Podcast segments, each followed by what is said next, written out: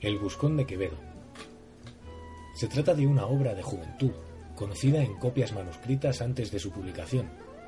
La crítica concede valor fundamental al manuscrito llamado B, conservado en el Museo Lázaro Galdiano de Madrid. Se publicó por primera vez en 1626, mostrando diferencias importantes respecto al manuscrito. La datación de la obra puede situarse entre 1603 y 1626, en función de su cita en obras de la época. Es un relato de la peripecia vital del pícaro don Pablo de Segovia, desde su infancia a la proyectada fuga a Indias con que termina la obra. Entre estos polos se sitúan una serie de aventuras, casi siempre catastróficas para el protagonista, que fracasa en su búsqueda de estabilidad económica y social. Genaro Talens distingue en cada libro un papel distinto del personaje. En el primero sería un actor aprendiz. En el segundo sería espectador y aún aprendiz. Mientras que en el tercero es un actor pleno, a partir de las experiencias aprendidas que le llevarán al fracaso final. Moguismo hace una distribución de papeles similar. El primer libro es el de los ritos iniciativos. Sus experiencias iniciales fuera de la casa familiar y los personajes con los que se encuentra casi todos con apellidos de personalidades de la época, de origen converso, destaca la caracterización de Cabra. El segundo libro es el de las peregrinaciones, donde se desarrolla el motivo de viaje, muy común en la época y en toda la historia de la literatura, bien como viaje geográfico o existencial. En este libro se relaciona con personajes estrafalarios y grotescos. El tercer libro es el de su intento de ascenso social, la llegada a Madrid, el viaje con los cómicos y su plan de huir a Indias. La obra termina rápidamente mediante el uso de técnicas de condensación, prometiendo una segunda parte que nunca será escrita. Su estructura puede relacionarse con la interpretación global del libro, para la que hay opiniones contrapuestas. Mientras que unos advierten un sentido coherente, comprometido en las facetas docentes e ideológicas, otros apuestan por la primordial dimensión lingüística.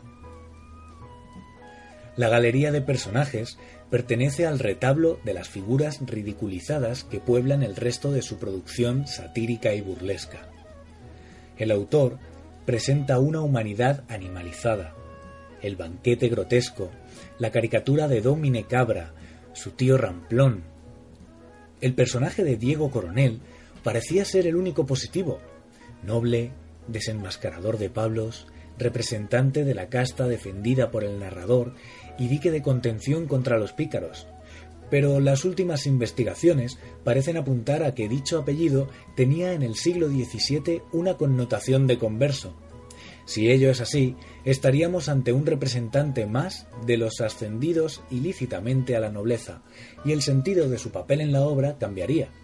Su mistificación tiene éxito a diferencia de la del pobre don Pablos, que solo consigue el ridículo. Define la obra un conceptismo burlesco, extendido en una prodigiosa floración de juegos mentales y verbales. Destaca la función de la metáfora y la comparación, agudezas de semejanza, que implican asociaciones sorprendentes y animalizaciones o cosificaciones hiperbólicas. Los que estudian las relaciones sociales verán en un primer plano los ataques a los fraudes de linaje y clase, la crudeza y crueldad que define los enfrentamientos de amos y criados, de cristianos nuevos y viejos, la corrupción del sistema de justicia, la denuncia de las falsas apariencias o el poder del dinero. Los que observan la obra desde el punto de vista literario y estético tendrán en cuenta la portentosa exhibición verbal como obra de arte del lenguaje, Casi todos los manuales adscriben la obra a la novela picaresca. Lo cierto es que hay en ella una variedad de tratamiento del relato picaresco, distinguible de sus predecesores, pero que continúa un proceso de creación con conciencia genérica. Se adopta la técnica de la autobiografía, la primera persona. Se exagera la genealogía infame con que el Lazarillo y Guzmán empiezan sus narraciones. Se explora el mundo de la marginalidad, se desenmascara la conducta de los pícaros en su intento de ascensión social, que termina en el fracaso obligado. y se explora el tema de la honra,